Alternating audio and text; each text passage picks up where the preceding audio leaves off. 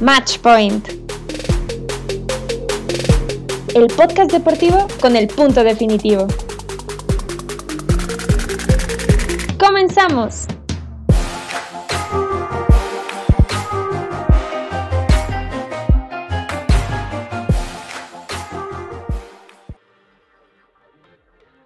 Bienvenidos una vez más a su podcast preferido en cuestión de deportes, Match Point, donde les estaremos hablando de todo lo más importante que pasa alrededor de todo el deporte, no importa si eres aficionado al fútbol, a fútbol americano, natación incluso, que vamos a tocar hoy. Tenis, hay muchísimo de qué hablar, entonces esta vez hablaremos de un tema muy interesante en cuestión de género, pero antes no lo voy a hablar solo, me acompañan Ferbuga y Mafer Leiva.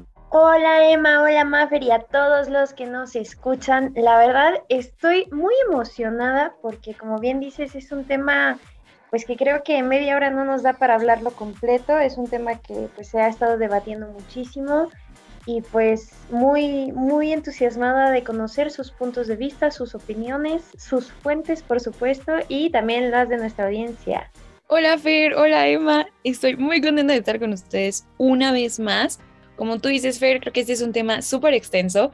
Ya nos habíamos tardado en hablar sobre él, pero la verdad es que estoy muy emocionada porque creo que va a ser un debate acá interesante.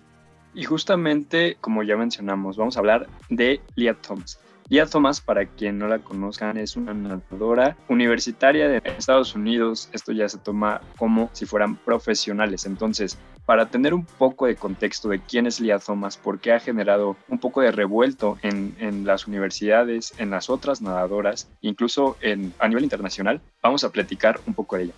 Leah Thomas es una nadadora que actualmente está compitiendo con la Universidad de Pensilvania en la NCAA, que es la liga donde se desarrollan todos los deportes, y en este caso es la Ivy League. Entonces, Lía Thomas es una nadadora transgénero. Esto, obviamente, y ya lo hemos escuchado a lo largo de los años, ha sido un debate, ha sido un constante dilema para muchos, si es ventaja, es desventaja, cómo tomar esto. Y en palabras también de, de Thomas, ella ha dicho, y justamente estas son sus palabras, yo no soy hombre, yo soy mujer y por eso compito en el equipo femenil. Y ahora, este revuelo empezó desde el 2019, em, donde ella no se sentía al 100% en el equipo de hombres. Entonces, ella se cambió, digamos, de, equipo varonil al femenil en la Universidad de Pensilvania y competencia tras competencia estuvo ganando, estuvo venciendo atletas olímpicas, incluso ya rompió varios récords, hasta que muchas nadadoras dijeron como de, oye, esto no me parece bien. Entonces se reunieron con Robin Harris, que es la directora ejecutiva de la Ivy League, que es la liga de natación. Entonces, aquí empezó, digamos, que todo este dilema, ¿no? Que lo llegaron a mencionar que era socavar una lucha de medio siglo por la igualdad femenina en el deporte. Y esas son palabras de las nadadoras que empezaron a reclamar esto. Entonces, hasta ahora quiero saber su opinión de cómo ven a Lía Thomas y, y qué opinan también de la postura de las otras nadadoras. Pues creo que es importante empezar diciendo que Lia Thomas lleva nadando desde que tenía cuatro años, o sea, ella justo hace poquitos eh, hizo este disclaimer de que ella empezó, ella se enamoró de la natación desde que tenía cuatro años y a partir de ahí ha trabajado para eh, pues ser una de las mejores, ¿no?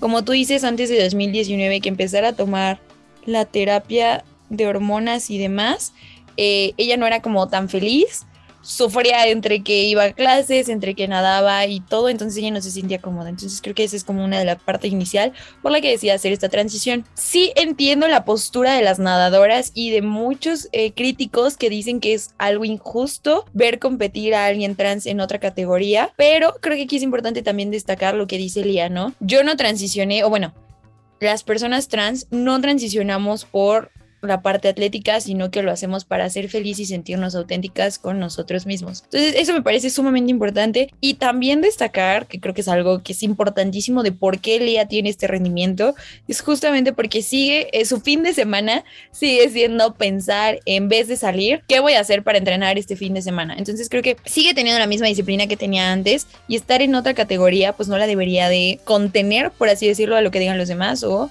estas ideas complicadas que entiendo que sí están como en un área gris a la que no estamos acostumbrados, pero pues que al final los ponen como en jaque.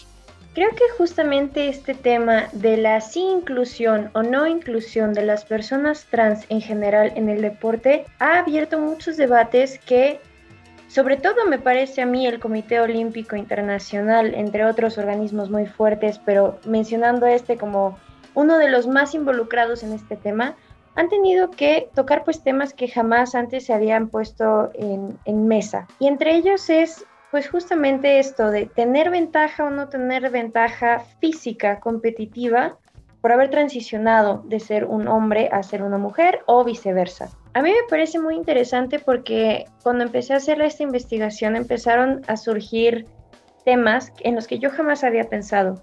Porque por supuesto pensamos en la ventaja física al haber tenido la pubertad como hombre, al haber desarrollado las hormonas masculinas, pero no estamos considerando muchos otros factores que, primer disclaimer, este, tener cierto tipo de hormonas no te asegura tener un mejor rendimiento deportivo. Tener un mayor nivel de testosterona no significa que vayas a ser un mejor deportista.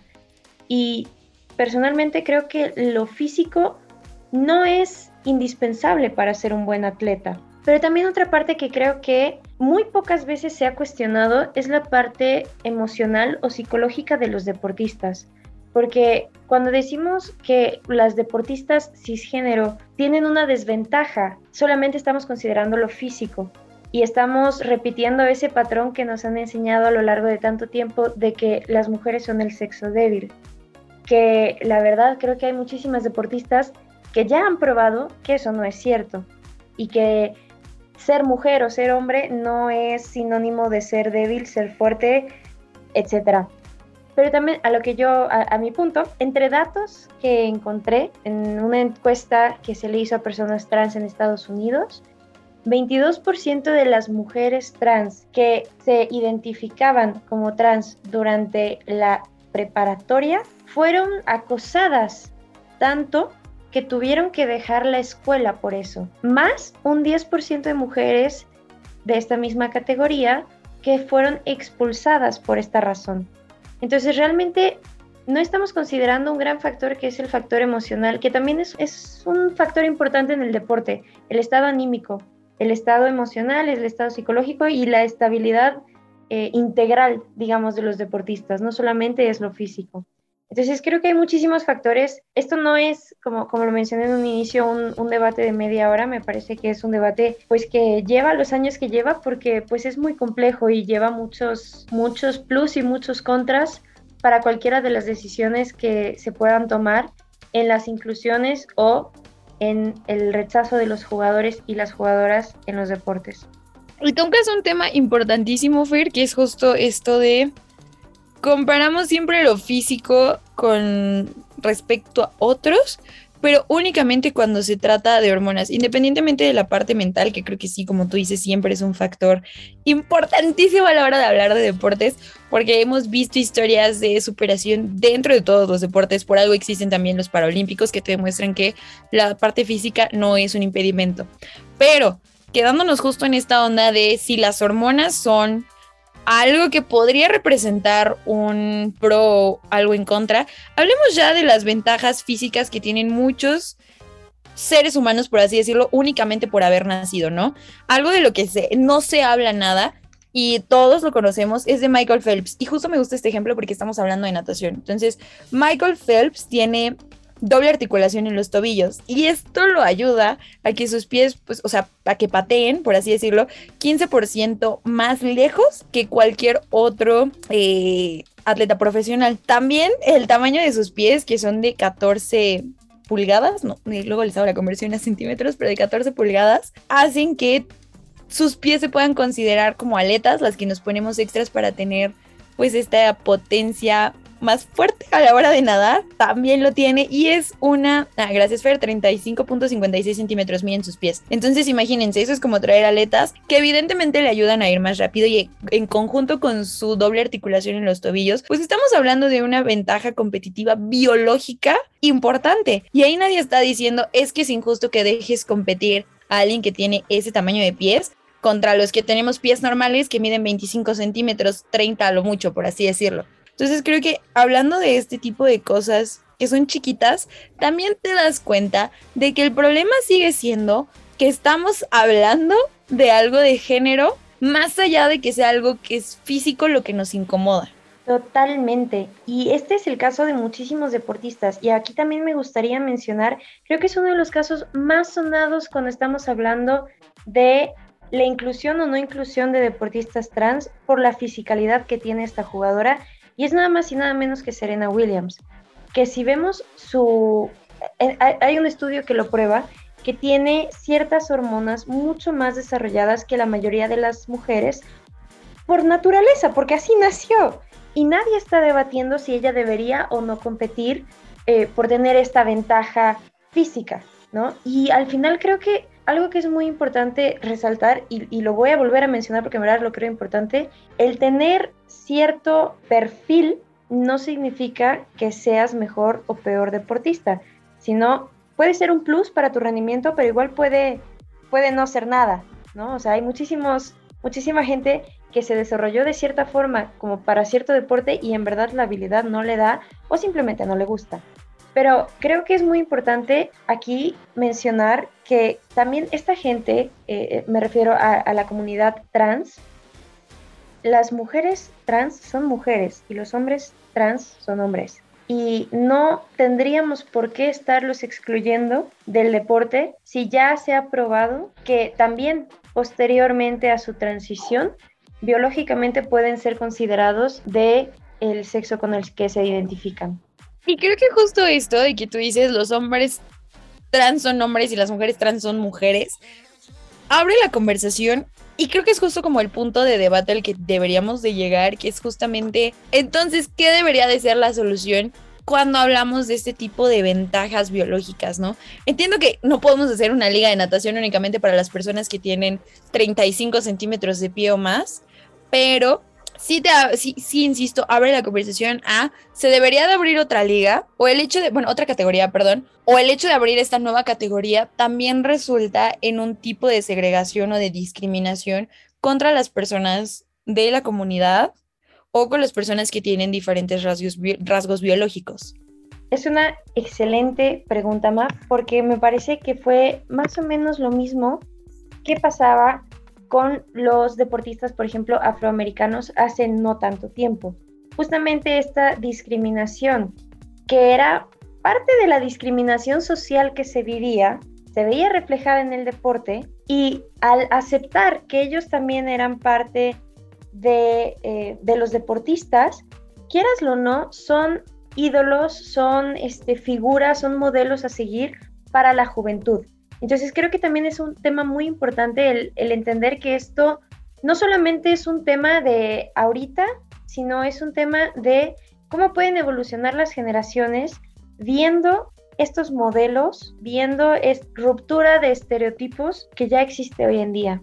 Y creo que este, este es el primer cambio fuerte que le toca a nuestra generación, el saber cómo llegar a esa inclusión con las, no solo los, transexuales, en general toda la, la comunidad LGBT que hay, ¿no? Porque este es solo un caso de muchísimos que seguramente no han salido a la luz, pero Lía Thomas es la que le está dando voz al movimiento, por la que muchos más espero que se vayan a animar a levantar la voz. También yo, yo espero que, que, salgan más casos de personas que hayan sido rechazadas por esto y de verdad que ahí es cuando va a empezar a tomar cada vez más eh, importancia todo este tema, ¿no? Y ahora va a haber una solución, vamos a aplicar, porque Lía Tomás ella tiene los ojos bien puestos, los Juegos Olímpicos, pero en el caso de natación de la NCAA, eh, desde el primero de febrero se aprobó la medida donde exigen 36 meses de supresión de testosterona para las mujeres trans. Y esto va a conllevar evidentemente una evaluación del comité, un seguimiento de todo este proceso.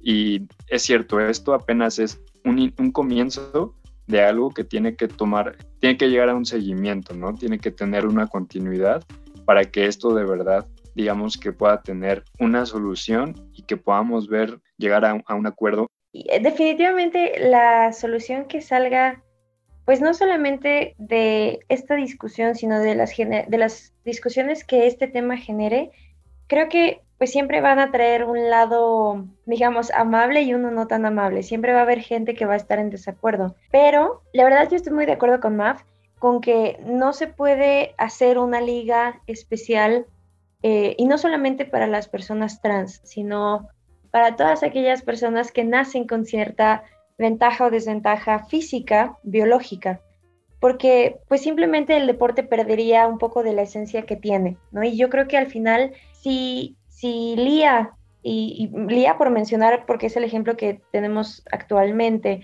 pero también, por ejemplo, Laurel Hobart, que estuvo en los últimos Juegos Olímpicos, el terofilia, este, pasó por exactamente el, mismo cuestionamiento, porque igual es una mujer trans que está en alterofilia y todo el mundo pensaba que por esta razón ella pues iba a ganar la medalla de oro en los Juegos Olímpicos por su fisicalidad. Sin embargo, quedó eliminada muy pronto en la competencia. Entonces, nuevamente, em, creo que queda claro que además no es no es, no es que sea una amenaza al deporte, porque por desgracia aún no hay suficientes casos como para que este tema se esté tomando en serio. Entonces, ni siquiera se puede ahorita pensar en una solución porque son casos contados los que vemos. Entonces, yo creo que, y repitiendo un poco lo que dije anteriormente, primero tenemos que tener estos modelos que rompan con los estereotipos para que en un futuro haya generaciones que traigan muchos más deportistas trans para que se pueda pensar en una solución que de cierta forma beneficie a todos los involucrados.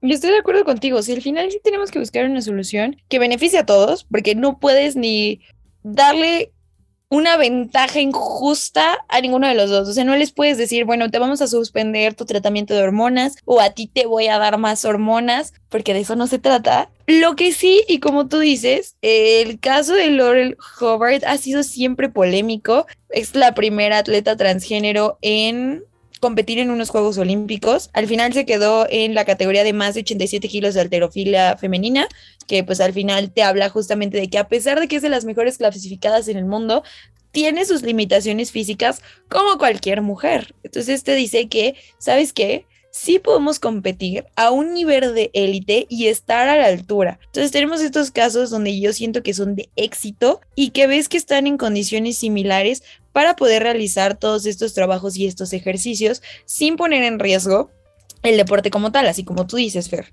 Aquí también creo que es importante mencionar lo que han dicho otras personas que eh, el coach Dennis Persley, que él es justamente de natación del equipo estadounidense, habla de que empezar a dejar competir como hombres y mujeres al mismo nivel, independientemente de que sean transgénero o no, puede hacer que el deporte de élite desaparezca como tal que yo lo veo muy difícil.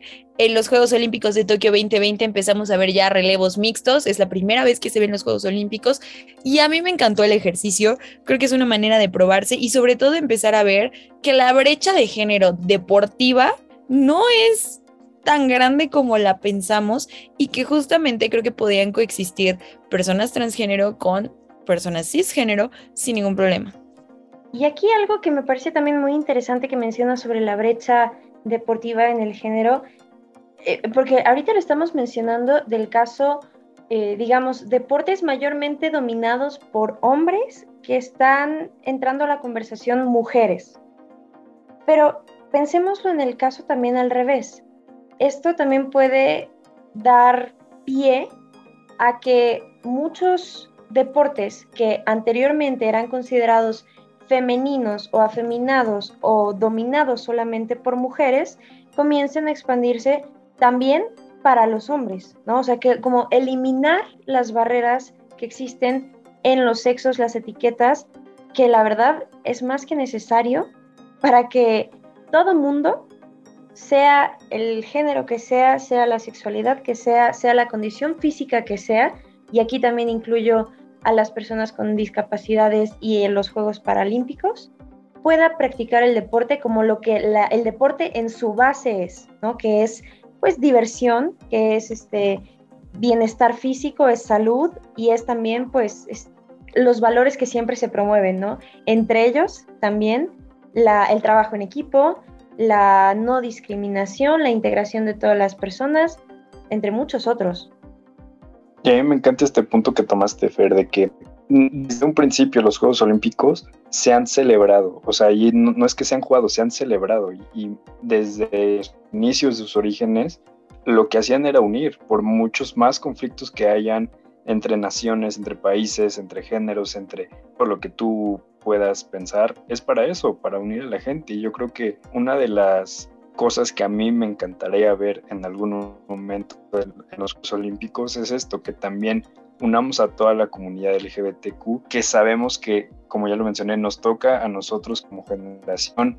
No es que de la noche a la mañana eh, un negro corriera en los Juegos Olímpicos. De las primeras veces lo veían igual, ¿no? No, tiene diferentes condiciones físicas, va a ser muy superior a nosotros, pero poco a poco con esto yo creo que vamos caminando hacia una inclusión. Yo creo que este caso de Elías Thomas va a ser un parteaguas, no solamente para los deportes universitarios, pero también para los deportes olímpicos. Estoy muy de acuerdo contigo, creo que Elia Thomas está siendo un gran portavoz del movimiento. Por ahí también tenemos a Caitlyn Jenner, que quienes no lo sepan, antes era Bruce Jenner y ganó una medalla olímpica en su momento siendo hombre. Y después de haberla ganado, que no es el único caso, se convierte en una mujer que ahora también es eh, empresaria y también es sponsor de eh, un equipo de las W Series, entonces la verdad está muy metida ya en los deportes eh, a su manera y obviamente también es portavoz. Lo que dicen también que aquí es como muy importante es que las mujeres trans sí son bienvenidas en el deporte siempre y cuando no ganen, porque al final ahí es cuando dices, no, es que ganó por ser trans. Evidentemente no tiene nada que ver, lo llevamos mencionando todo el mensaje, todo el programa, pero aquí también, y creo que es algo que no mencionamos a lo largo de este episodio, y es que la sana competición está bien a niveles base, por ejemplo, si nosotros entráramos una liga amateur de soccer o de tocho, de básquetbol, del deporte que nosotros queramos, y entra alguien trans, probablemente a nadie le importe que juegue en cierto equipo. Pero cuando lo llevamos a deportes de élite, como es la NCAA, los Juegos Olímpicos o alguna otra liga, empieza a ser molesto también por la cuestión económica y todos los intereses de por medio que existen en eh, la parte deportiva, porque recordemos que los deportes son algo muy político, no debería de ser así, pero lo son. Entonces, al final de cuentas, tener este tipo de declaraciones a lo largo de los deportes se convierten en, en plataformas bastante grandes que mueven ahí los intereses de otros, la parte económica también. Entonces creo que también ese es un factor importantísimo que no mencionamos tanto en esta parte. Mencionas lo más importante, creo yo, Maf, en todo este discurso, porque sí, es algo muy político y definitivamente, y, y, Emma lo dice, hay muchísimos otros casos que como no llegaron a ser exitosos, no tuvieron la luz y no fueron, no generaron quejas. Igual, si comparamos la cantidad de hombres trans en deportes masculinos, la verdad es que nadie se queja justo por este, esta creencia de que al haber transicionado de mujeres son más débiles. Entonces creo que la invitación más que nada en este episodio es a todos ustedes que por su cuenta se informen de, cada, cada postura ¿no? que haya, porque creo que lo más importante es al final emitir una opinión eh, al estar informados. Pero por desgracia, con esto hemos llegado al cierre de este episodio y también de esta temporada aquí en Match Point, el podcast deportivo con el punto decisivo. Escúchenos más adelante para seguir platicando de lo más importante del deporte y así como lo dijo Emma, esto es una invitación a informarse y a reflexionar y también a generar, pues, por supuesto, una opinión propia porque es lo más válido dentro de estos temas. Muchas gracias por escucharnos y nos vemos pronto en todas las plataformas digitales en frecuencia SEM. Esto fue Matchpoint.